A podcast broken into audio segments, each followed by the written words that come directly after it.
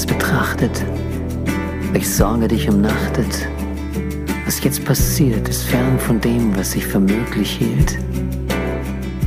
Es gibt ein Leben vor dem Tod, singt Jens Fischer-Rodrian in seinem ersten Song in der sogenannten Corona-Pandemie. Vielleicht ist Jens Fischer-Rodrian als Musiker und Komponist bekannt.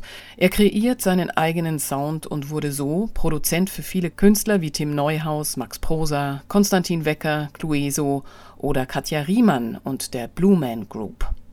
Jens Fischer-Rodrian, in Bayern aufgewachsen und hauptsächlich in München, New York und Berlin kreativ, veröffentlichte einige Alben, unter anderem mit dem Münchner Musiker Gerd Baumann oder seiner Frau Alexa Rodrian. Aber er verfasst eben auch Texte und Lyrik. In seinem Kofferstudio in Berlin entstehen die Alben und Filmmusiken und genau dort durfte ich ihn treffen und eintauchen in seine Arbeit und seine momentane Verfassung als Mensch, als Künstler, als Vater und Partner.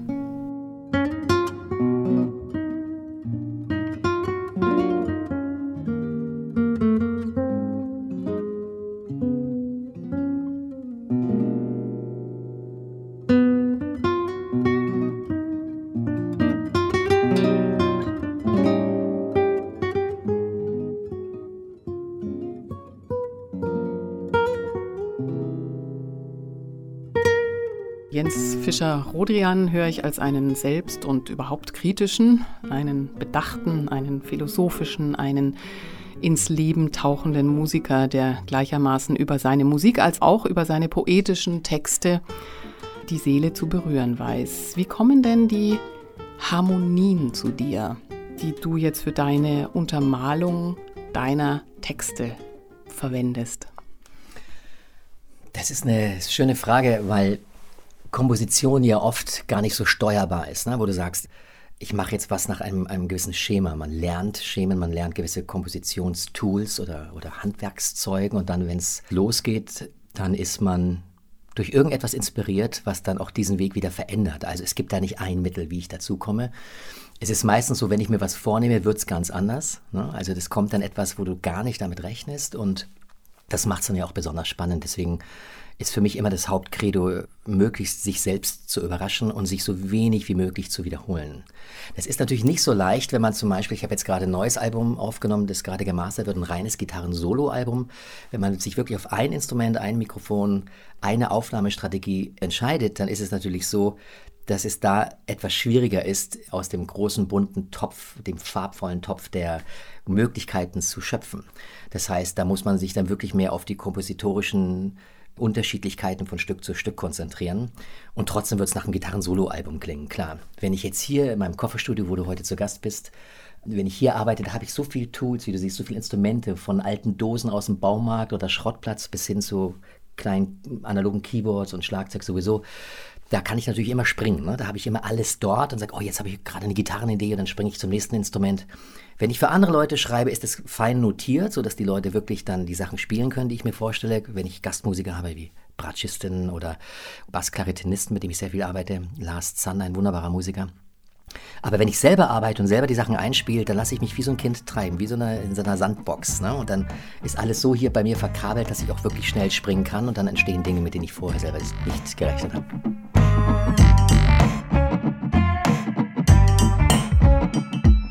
Zurück zu dem, was wichtig ist. Am besten alles kurz vergessen. Zurück zu dem, was man vermisst. Das Leben so nehmen, wie es ist. Da würde ich gerne noch ein bisschen nachfragen, weil ich mich schon immer frage, wie ein Komponist am Ende zu der Eingebung kommt, welche Wucht oder welche Zartheit er mit der Auswahl und der Anzahl der Instrumente erreichen will und kann. Ob jetzt ein Orchester im Pianissimo begleitet mhm. oder ob ein Sänger in die Tassen seines Flügels haut. Kannst du irgendwas über den Erfahrungsweg sagen, der zu diesen Ergebnissen führt? Kann man das irgendwie beschreiben? Also, das hängt ganz davon ab, für was man schreibt. Wenn man jetzt Filmmusik macht, ich hatte ja das Glück, so ein paar wirklich schöne Kurzfilme dafür die Musik schreiben zu können und auch ein paar Dokumentationen. Das ist natürlich eine ganz andere Inspirationsquelle, weil du durchs Bild und durch die Geschichte getrieben bist. Das heißt, du siehst was, du fühlst eine Stimmung und kannst vielleicht jetzt noch nicht in dem Moment sagen, da muss jetzt unbedingt eine Bratsche hin, aber du spürst was. Dann nimmst du, schaust du die, die, die ersten, vielleicht in dem Fall wirklich harmonischen Verbindungen, wo du sagst, das ist jetzt eine, eine Kadenz oder eine harmonische Verbindung, die die Stimmung widerspiegelt und dann ist das so ein Selbstläufer. Dann wird das so ein Prozess, wo plötzlich, gerade in meinem letzten oder vorletzten Film war das der Fall, so klar war, ich brauche zwei Instrumente, die immer wieder auftauchen, wir haben zwei Protagonisten, die massiv unterschiedlich sind und jetzt brauche ich auch zwei Stimmen, die das so ein bisschen widerspiegeln und wie verschmelzen die, weil auch die in dem Film verschmelzen zu einem Zeitpunkt, wo man vielleicht gar nicht damit rechnet. Und Oft ist es so, dass dann die Urkomposition Beiwerk wird und das, was dann später drüber kommt, eigentlich der Protagonist innerhalb der Komposition wird. Das ist ganz spannend. Also ich habe eigentlich mit ganz viel Beats und so ungeraden Beats erst gearbeitet, Hip-Hop im Siebenviertel-Style, was so ein bisschen schräg und ein bisschen eckig sein sollte, damit es so eine urbane Kraft vielleicht hat, aber auf der anderen Seite sich so ein bisschen abhebt von einem typischen Vierer-Beat, den man kennt aus der Musikrichtung. Und dann kam über den Hip-Hop die Bassklarinette und die Bratsche. Und plötzlich waren es so zwei komplett unterschiedliche Ebenen, die sich begegnet sind. Und so war es auch in dem Film von den beiden Protagonisten, die aus zwei sehr unterschiedlichen Teilen der Welt kamen und dann natürlich einen sehr merkwürdigen Umstand zusammenkamen, wieder auseinandergetrieben worden sind und dann doch wieder zusammenkamen. Und da war diese Besetzung hat sich ergeben durchs Schauen, durch das Erspüren der Charaktere, dann sich irgendwann zu entscheiden, sagen, das ist es jetzt, das ist die Instrumentierung. Und plötzlich waren die beiden Instrumente viel wichtiger wie der Beat. Der war noch da und der wurde auch nicht unbedingt leiser gemischt, aber dann gab es Cues, da gab es nur noch die zwei Instrumente und der Beat war ganz weg. So ist es so, dass ich das Gefühl habe, das Schönste ist, wenn man auch so in dieser Sprache mit einem Regisseur arbeiten kann. Weil oft ist es so, dass die Regisseure äh, fast Hemmungen haben, musikalisch Feedback zu geben, weil sie sagen, du, ich kann das nicht ausdrücken in Dur, Moll, Tempo, Beats per Minute. Ich kann nur sagen, das ist für mich noch nicht so ganz griffig. Ich bräuchte ein bisschen mehr Lila. Und dann muss ich erstmal spüren, was meint der mit Lila. Ich finde das aber überhaupt nicht störend. Es gibt Komponisten, die regen sich wahnsinnig darüber auf, sagen, oh Gott, der Typ weiß nicht, wovon er spricht. Es geht mir gar nicht so. Ich finde es viel spannender, über diese bildliche und, und vielleicht auch kindliche Sprache Musik neu zu entdecken, weil wenn jemand sagt, spiel bitte statt C-Dur da eher A-Moll, dann weiß ich ja, was er meint und ich höre es ja auch schon in dem Moment, wo er es sagt. Aber wenn er sagt Lila, weiß ich es erstmal nicht und das ist spannend.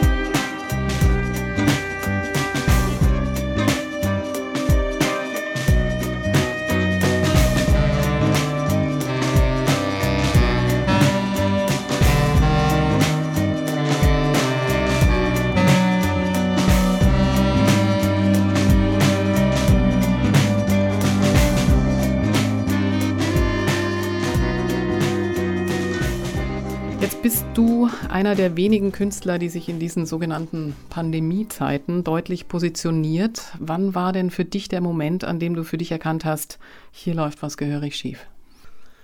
Das war recht früh, das war im April, ich glaube es war Mitte April, als ich Bill Gates im Tagesthemen-Interview gehört habe. Ich war bis dato kein Bill Gates-Basher. Ich fand es spannend, dass ein Mensch, der zu den reichsten Menschen der Welt gehört, plötzlich so einen, so einen vollkommenen Kurswechsel vornimmt. Ich dachte mir, okay, das ist beeindruckend, wie der sein Geld einsetzt, habe mich aber nie so richtig mit ihm beschäftigt, außer dass ich das wahnsinnig sympathisch fand, dass er mehr Geld seiner Foundation gibt, wie zum Beispiel seinen Kindern, wo er sagt, hey, ich habe so viel Geld, die sind gut abgesichert, aber jetzt will ich damit was, was Gutes tun oder was Großes erreichen fand das als Geste erstmal toll. Ich habe ihn als Person auch im Gespräch nicht unsympathisch empfunden und dachte so, ja, so jemand muss man eine Chance geben. Ne? Da ist das Geld gut eingesetzt. Und dann kam dieses Interview und ich habe mir das noch mit viel Spannung angeschaut, war da schon auf Wodak gestoßen vorher, den mir meine Tochter zugeschickt hatte. Der hat bei mir so die erste äh, kleine Kehrtwendung ausgelöst, wo ich mir dachte, okay, was der sagt, macht sehr viel Sinn. Ich muss da mal ein bisschen weiter reinforschen. Und dann war ich sehr gespannt auf dieses Interview mit Bill Gates und hatte eine so starke physische Reaktion nach diesem Interview. Ich hatte, wie ich dachte, totale Fieberattacken. Ich konnte nicht mehr schlafen. Ich bin irgendwie für, glaube ich, bis 7 Uhr morgens ins Netz gegangen, habe angefangen, in alle Richtungen zu forschen. Was schreibt die Mainstream-Presse? Was schreiben alternative Medien? Und natürlich gibt es Leute, die irgendwie auf YouTube sich das Handy ins Gesicht halten und sagen, hey, ich habe auch was zu sagen zu Corona. Und da muss man ja erstmal sortieren, wo sind die ernsthaften alternativen Quellen. Da bin ich relativ schnell fündig geworden. So Club der klaren Worte von Markus Langemann hinter den Schlagzeilen. Natürlich auch Rubicon, ganz besonders die Nachdenkseiten gegründet von dem alten Willy Brandt-Planchef Albrecht Müller wo, tolle Leute schreiben wie Jens Berger und, und Tobias Rieger und, und, bin immer mehr auf Seiten gekommen, wo ich gemerkt habe, multipolar, ganz wichtig von Paul Schreier, weil der sich eben andere Medien anschaut und aussortiert und sagt, schaut mal, da gibt es schon auch kritische Stimmen. Neue Zürcher Zeitung oder Kaiser TV.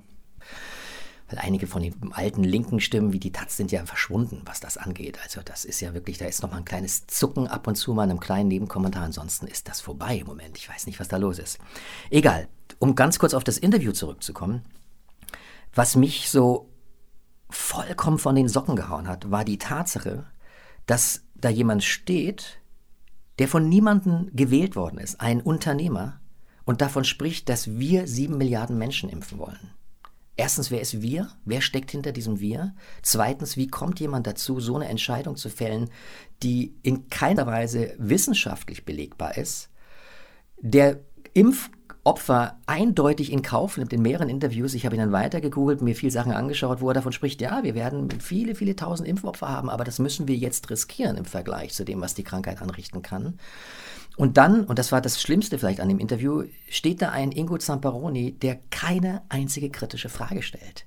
Also selbst bei Leuten, die die Sache sehr kritisch sehen und selbst der Interviewer die Sache vielleicht sehr kritisch sieht, erwarte ich trotzdem eine Frage, die den, der interviewt wird, herausfordert. Zumindest mal eine Frage wie, aber Herr Gates, sieben Milliarden Menschen impfen, auch in Gebieten der Welt, wo das vielleicht nicht notwendig ist, wie Afrika?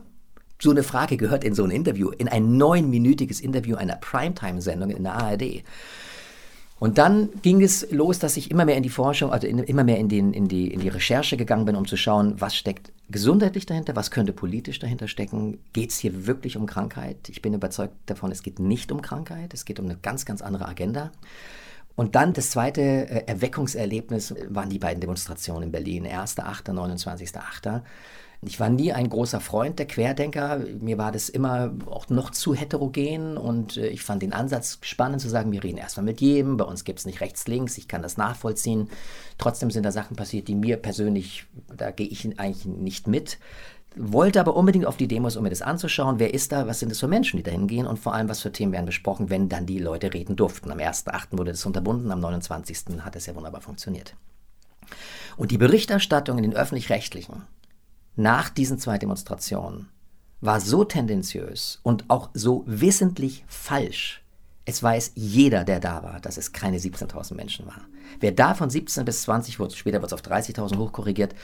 Ich habe da mal gespielt mit Konstantin Wecker bei der Unteilbar-Demo, da waren eine Viertelmillion Menschen da und es waren diesmal wesentlich mehr auf beiden Demos.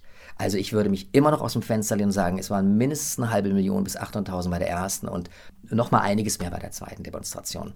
Jetzt kann man daneben liegen, der eine sagt irgendwie 150.000, der nächste sagt 350.000, aber 17.000 und eine Million da ist so eine Diskrepanz, da will man etwas kleinreden, was nicht mehr klein zu reden ist. Und die Menschen, die ich dort gesehen habe, waren zum größten Teil aus der bürgerlichen Mitte. Es waren Studenten da, Ärzte, Anwälte, Leute, die Gesicht gezeigt haben, die mit Gandhi-Plakaten kamen, mit, mit Peace-Fahnen und, und, und. Ja, es gab AfD-Fahnen und es gab auch Reichsbürger-Fahnen, aber das war so minimal im Vergleich zu einem. Und ich war lange da. Ich war zehn Stunden auf den Demos. Ich bin viel rumgelaufen. Ich habe rundum Videos gemacht, dass man Videos, wo man einfach auch sieht, das ist jetzt nicht geschnitten. Da sieht man, wer dort dort war. Da kann sich jeder selber eine Meinung machen. Und wenn jemand sagt, ich möchte trotzdem nicht hin, wenn Reichsbürger schon ankündigen, dass sie kommen, dann habe ich da totales Verständnis für. Ich würde niemand verurteilen, der sagt, ich kann da nicht hingehen. Aber ich finde es unmöglich, wie die Leute verurteilt werden, die sagen, nein, ich gehe einen anderen Weg. Ich will sehen, wer dort ist. Und diese Diffamierung, jemand in die rechte Ecke zu stellen oder als Verschwörungstheoretiker abzutun oder als Schwurbler und was wir alles hören mussten. Ich meine, Leute, die ich gewählt habe, haben kurz nach der Demo die Leute, die auf der Demo waren, Covidioten genannt. Ich meine, das ist so dermaßen undemokratisch und unsachlich und so äh, fern jedes fairen Diskurses, dass ich dachte, okay, Es bestätigt sich das, was ich vermutet habe. Hier läuft nicht nur was falsch, sondern hier ist eine Kampagne am Start, die wird unterstützt von der Presse. Und die Mainstream-Presse aus meiner Sicht ist zu einem Regierungssprachorgan verkommen und ich hoffe, das wird sich wieder ändern. Nicht umsonst sind ganz großartige Journalisten von genau diesen Medien abgewandert und haben jetzt ihre eigenen Plattformen gegründet. Menschen dürfen nicht mehr selbst entscheiden, ob sie an Krankheit oder Einsamkeit leiden. Alles ist der Illusion von Sicherheit verschrieben ein altbewährter Helfer kriecht aus seinem Loch. Die Angst, sie funktioniert immer noch. Angst macht dich gefügig, Angst macht dich taub. Dein erster kritischer Pandemiesong, Es gibt ein Leben vor dem Tod, heißt er. Welcher Gedanke steckt denn hier im Text? Ich habe versucht, so viel wie möglich auf eine relativ, ich sag jetzt mal hoffentlich poetisch, aber auf alle Fälle zarte Art und Weise zusammenzufassen, was jetzt alles eigentlich passiert und wie wir gewisse Kollateralschäden, auch wenn so ein Wort in so einem Text nicht passt, deswegen habe ich es vermieden, übersehen werden und keine Bedeutung haben in der, in der, in der Art und Weise, wie mit dieser, ich nenne es jetzt mal Krise, weil ob es eine Pandemie ist oder war oder sein wird, das werden wir erst in ein paar Jahren wissen. Ich nenne es mal Corona-Krise. So damit umzugehen, zu sagen, schaut mal auf, was alles gerade passiert, was wir übersehen und vor allem übersehen wir das Leben vor dem Tod. Also wir bereiten uns auf ein unglaublich sicheres Leben vor, was möglichst 85, 90 und vielleicht auch noch mit 87 am Marathonlauf teilnehmen. Also alles geht um die absolute Sicherheit, Gesundheit. Und das ist mir von Anfang an und ist mir bis heute total suspekt, weil das, was jetzt gerade passiert, dass ein Virus ja für Risikogruppen natürlich gefährlich ist, ist ja nichts Neues. Das war ja schon immer so. Also man hat auch in ganz normalen, selbst grippeschwachen Zeiten älteren Menschen empfohlen, vielleicht im Januar nicht in die Oper zu gehen. Und sagen, na, also Leute, die ein schwaches Immunsystem haben, passt auf, jetzt ist gerade irgendwie Grippewelle oder Grippezeit. Damals hieß es nur Grippezeit, noch nicht mal Welle. Jetzt haben wir ja eine Virusdauerwelle mittlerweile. Das war ein, ein gesunder, normaler Umgang, vor allem, weil man auch immer ein Augenmerk darauf hatte, dass sich Menschen mit dem schützen, was das Heiligste ist, was sie haben, das ist ihr Immunsystem. Und darüber wird nicht gesprochen in kaum einer Sendung. Selbst der Lanz, der sich manchmal kritisch aus dem Fenster lehnt und dann Leute wie Streeck einlädt und Püschel, was ich ihm hoch anrechte, sehr wenig Kollegen tun das. Selbst da wurde selten über das Immunsystem gesprochen und was man alles jetzt tun könnte.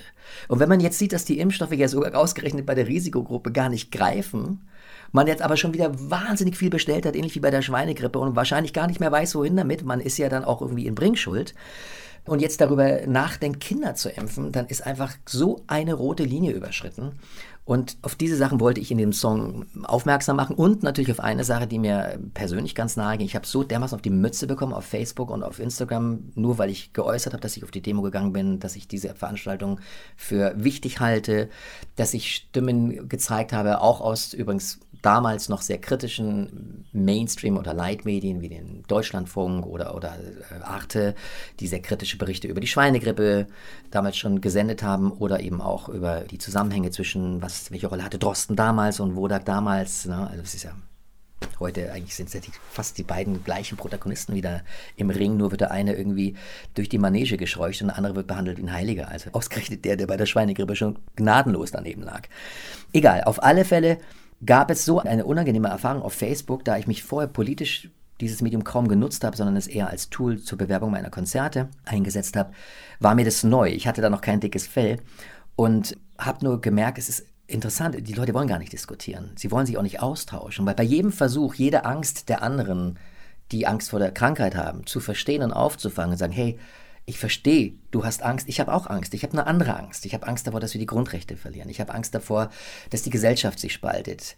Wo können wir uns dann treffen? Ja, gab es ein paar, die eingelenkt haben und andere, die immer noch weiter draufgehauen haben. Und deswegen habe ich diesen Teil, was mir da auf Facebook passiert ist, in diesem Hip-Hop oder Mittelteil dieses Songs noch verarbeitet, wo dann wirklich so Argumente kamen wie, ja, aber der packt die, entschuldige mal, schau mal, wie der ausschaut. Da ging es überhaupt nicht um Argumente. Und wenn du drei Argumente gebracht hast, wo du sagst, schau mal, das macht doch total Sinn, oder sag mir zumindest, was du denkst, was an diesem Argument nicht stimmt, kommt dann wirklich sowas, naja, ich bin ja kein Mediziner, oder ja, schau mal, wie der ausschaut. Ich denke mir, der Typ hat 10.000 Ärzte ausgebildet, hat, glaube ich, 13 Preise bekommen für seine Forschungsarbeit. Und wird jetzt behandelt wie eine Nullnummer. Ich meine, es ist einfach unfassbar. Und, und ja, von der Seite war mir das wichtig, das in dem ersten Song so unterzubringen, dass man sowohl den Konflikt, den man erlebt, wenn man sich traut, was zu sagen, wie eben auch darauf hinzuweisen, was passiert in unserer Gesellschaft gerade.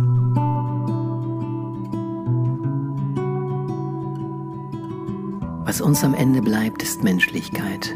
Doch gerade jetzt bleibt dafür wenig Zeit.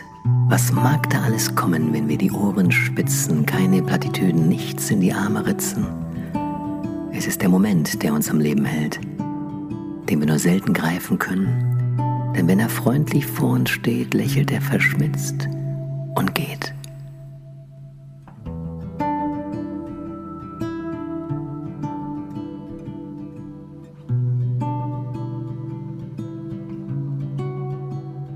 Zweiten Song, den werden wir dann am Ende hören und sind gespannt. Nochmal zur Kulturszene. Warum glaubst du denn, dass von den Musikern so wenige aus ihrer Deckung kommen und die Regierungsmaßnahmen kritisieren? Glaubst du, dass sie meinen, dass du eventuell falsch liegst und dass an der Regierungslinie einfach nichts zu kritisieren ist? Oder was sind die Gründe, warum die nicht aus der Deckung kommen? Ich glaube, da gibt es nicht nur einen Grund. Wenn ich jetzt mal mich auf zwei, drei beschränken würde, dann würde ich sagen, der erste ist, dass es Leute gibt, die vielleicht einfach wirklich denken, das, was die Regierung jetzt macht, ist richtig und das Virus ist wahnsinnig gefährlich. Sie gehören selbst vielleicht zur Risikogruppe und möchten sich nicht äußern. Also Leute wie Niedecken oder auch Udo Lindenberg sind ja jetzt mal rein vom Alter her in einer Risikogruppe. Und vielleicht ist da einfach wirklich Angst. Ne, man wird älter, das Sterben rückt näher. Das ist kein Thema, was man in unserer Gesellschaft gerne bespricht. Da sind andere Kulturen viel weiter als wir. Vielleicht ist es wirklich eine rein gesundheitliche Angst oder, oder medizinische Sorge. Dann gibt es die Leute, die, glaube ich, spüren, hier stimmt was nicht, denen es aber zu groß wird, wirklich hinter die Kulissen zu schauen, weil es ein mühsamer Weg ist. Du kennst das, Eva, wenn man sich wirklich reinliest in die Geschichten und dann sich überlegt, und die Frage kommt ja immer wieder, ja, aber wenn das jetzt alles stimmt, wenn es doch alles nicht so schlimm ist, was steckt denn da dahinter?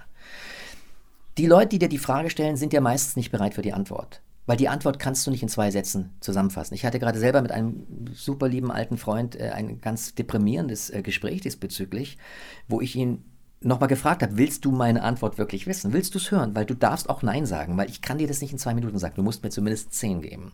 Und dann beschreibe ich in zehn Minuten, was ich denke, was dahinter stecken könnte. Und dann höre ich später einen Monat später, wie er dieses Gespräch zusammenfasst, von wegen, ja, also so Sachen wie, dass der Drosten jetzt ein Riesengeschäft daraus machen würde, das ist mir einfach zu simpel. Und ich sage, aber entschuldige, das habe ich gar nicht gesagt. Ich habe dir aufgeführt, welche Geschäftsinteressen dahinter stecken könnten, sowohl in der Pharmaindustrie wie bei der Industrie, die für die sehr unzuverlässigen PCR-Tests zuständige und all die Sachen, wer könnte jetzt verdienen, weil es geht sehr viel verloren sehr viele Leute verlieren ihren Job, aber sehr viele Leute machen sehr, sehr viel Gewinn jetzt im Moment. Also die, glaube ich, 100 reichsten Milliardäre haben jetzt gerade ihr Vermögen um 27 Prozent innerhalb von zwölf Monaten vermehrt. Das ist eine Summe, so eine Art von Bereicherung gab es nie in der Geschichte der Finanzwelt, ever before.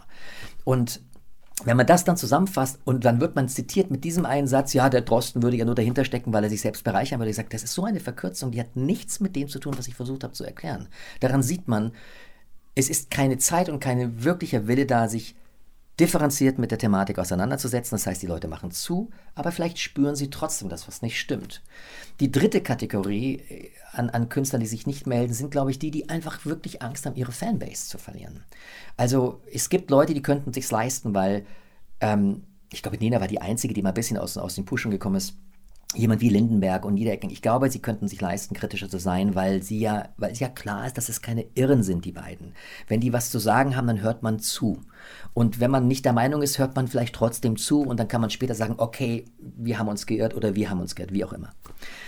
Aber dann gibt es Leute, die sind eben noch nicht so erfolgreich. Und die brauchen ihre 150 Fans, die zum Konzert kommen, wenn sie auf Tour gehen. Wenn da irgendwann, wenn wir wieder spielen dürfen, ähm, nur noch 25 sitzen, dann ist es eine wirkliche Existenzbedrohung. Also ich habe da Empathie dafür, dass Leute sagen, hey, ich kann jetzt so einen Song nicht rausbringen. Das ist einfach, ich bin mit dir, ich verstehe sogar, ich ehrlich gesagt, ich lese sogar dieselben Medien und ich bin super, super angezeckt von dem, was hier passiert. Aber das jetzt zu verpacken in einen Song und zu sagen, ja, ich gebe ein Interview für Radio München und äußere mich dazu, das ist vielen Leuten einfach zu gefährlich. Das ist existenzgefährdend.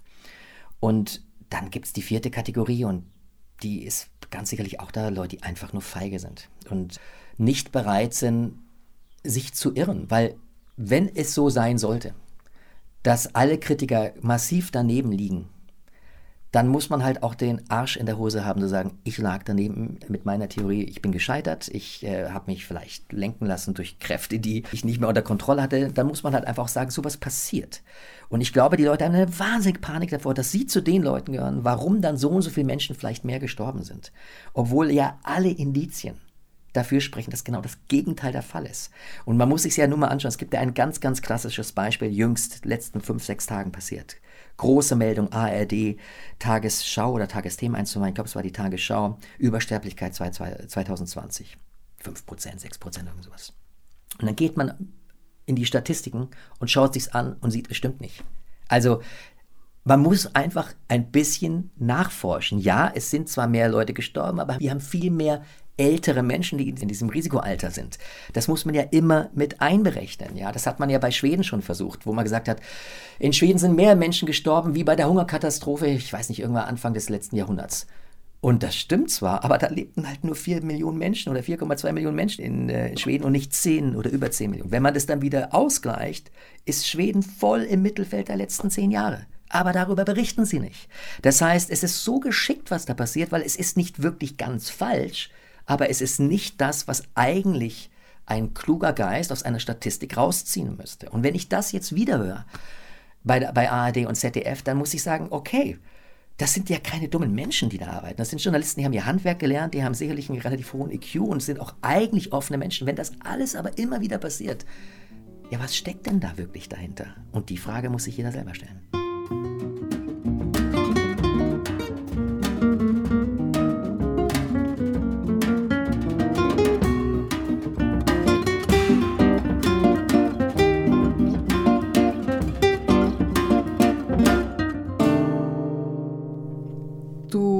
Artikulierst dich jetzt nicht nur in deinen Songs, sondern schreibst auch Texte, zum Beispiel auf dem Blog hinter den Schlagzeilen. In einem beklagst du die Haltung deiner ehemaligen Partei, die du mal gewählt hast, mhm. die Haltung der Grünen. Wann fing denn die Enttäuschung dort an und in welchen Aussagen kumuliert dein Entsetzen über die Partei heute? Also es fing an mit dem Jugoslawienkrieg. Das war so unerträglich zu sehen, dass die rot-grüne Regierung in einen Krieg zog, der erste Krieg nach dem Zweiten Weltkrieg. Das war für mich vollkommen unakzeptabel. Dann kamen immer wieder Kandidaten und Leute äh, erschienen auf der Bildfläche wie Habeck, der auch ein, wie ich finde, sehr schönes Buch geschrieben hat, wer wir sein könnten, wo es nur um Sprache geht, um den Dialog, wie geht man miteinander um. Achtsamkeit war plötzlich wieder ganz oben auf der Tagesordnung. Ich fand das sehr sympathisch. Ich habe sogar auf meiner letzten Konzertreihe ein Zitat aus dem Buch mit vorgetragen bei meinem letzten Konzert kurz vorm Lockdown, einen Tag vorm Lockdown. Und dann hatte ich gehofft, dass in dieser Zeit jetzt, wir wussten alle nicht, was auf uns zukommt, die ersten drei, vier Wochen, äh, bitte auch die ersten zwei Monate, hat man natürlich Verständnis für eine vorsichtige Haltung. Aber nachdem das nie einkickte, das, was ich unter äh, Oppositionsarbeit oder was ich davon erwarte, dass man kritische Fragen stellt, also aus meiner Sicht muss die Oppositionspartei, egal welche, immer zwei Aufgaben nachkommen ihr Profil schärfen, zu sagen, das würden wir machen, aber vor allem die Regierung zu kontrollieren. Das ist die erste Instanz, die kontrolliert, bevor dann vielleicht die Presse auch irgendwie ihren Job macht, den sie ja leider im Moment auch nicht macht. Da habe ich nur gemerkt, wo, warum kommt denn da keiner aus den Puschen? Warum redet denn keiner zumindest? Also warum werden die anderen Leute, wirklich so namhafte Wissenschaftler, Ärzte und, und, und Psychologen, Rechtsanwälte, warum werden die nicht gehört? Da wurde ich schon sehr, sehr skeptisch. Und dann kam die Demo am 29.08., wo sich einer von den Grünen wirklich mal aus der Deckung getraut hat, der die ganze Zeit, das haben wir dann erfahren, David Claudio Sieber, die ganze Zeit schon die Partei darauf aufmerksam gemacht hat, Leute, wir könnten uns jetzt etablieren als die Partei, die aufmerksam macht, dass es hier eine andere Stimme gibt und dadurch auch den basisdemokratischen Einsatz, den wir immer hatten als Partei, ernst nimmt. Weil wir sehen, hier sind ganz viele Menschen auf der Straße, die ganz große Sorgen haben. Und wir nehmen auch diese Sorgen ernst, genauso wie wir die Sorge ernst nehmen von Menschen, die Angst vor der Krankheit haben. Und der wurde so geblockt, der wurde so kurz gehalten und mundtot gemacht und dann ja auch ganz kurz nach der Demo aus der Partei ausgeschlossen. Und das ist für mich das Gegenteil von basisdemokratischer Arbeit. Soweit ich informiert bin, ist das Thema Basisdemokratie auch im neuen Parteiprogramm gar nicht mehr präsent. Also es ist wirklich vorbei. Und äh, deswegen ist die für mich auf, auf lange Zeit vollkommen unwählbar geworden. Und die Linken, klar, die ja immer wieder natürlich auf soziale Ungerechtigkeit aufmerksam machen und das auch in einer sehr vehementen Form. Äh, Sarah Wagenknecht sagt da immer wieder sehr kluge Dinge, halten sich aber auch sehr bedeckt, was die rein wissenschaftliche Arbeit angeht und vor allem was den Umgang angeht mit den Leuten, die das kritisch sehen. Und von der Seite her sind für mich die äh, eigentlich leider im Moment beide Parteien nicht wählbar und deswegen bin ich sehr froh, dass sich jetzt was Neues formiert. Die Basis, eine Partei, die mit den vier Säulen Achtsamkeit, Freiheit, Machtbegrenzung und Schwammintelligenz die Dinge aufgreift, die mir persönlich ganz, ganz wichtig sind. Und ich bin seit ein paar Monaten auch Mitglied der Partei und in dem Fachausschuss Kunst und Kultur für Berlin tätig. Und die Menschen, die ich dort sehe und die Leute, denen ich da begegne, die sind toll. Das macht ganz viel Spaß. Das macht ganz viel Spaß, weil das Thema Basisdemokratie und auch wirklich alle zu Wort kommen zu lassen, sehr, sehr ernst genommen wird. Es könnte eine neue Heimat werden für die Menschen, die linksgrün sozialisiert sind. Vielen Dank.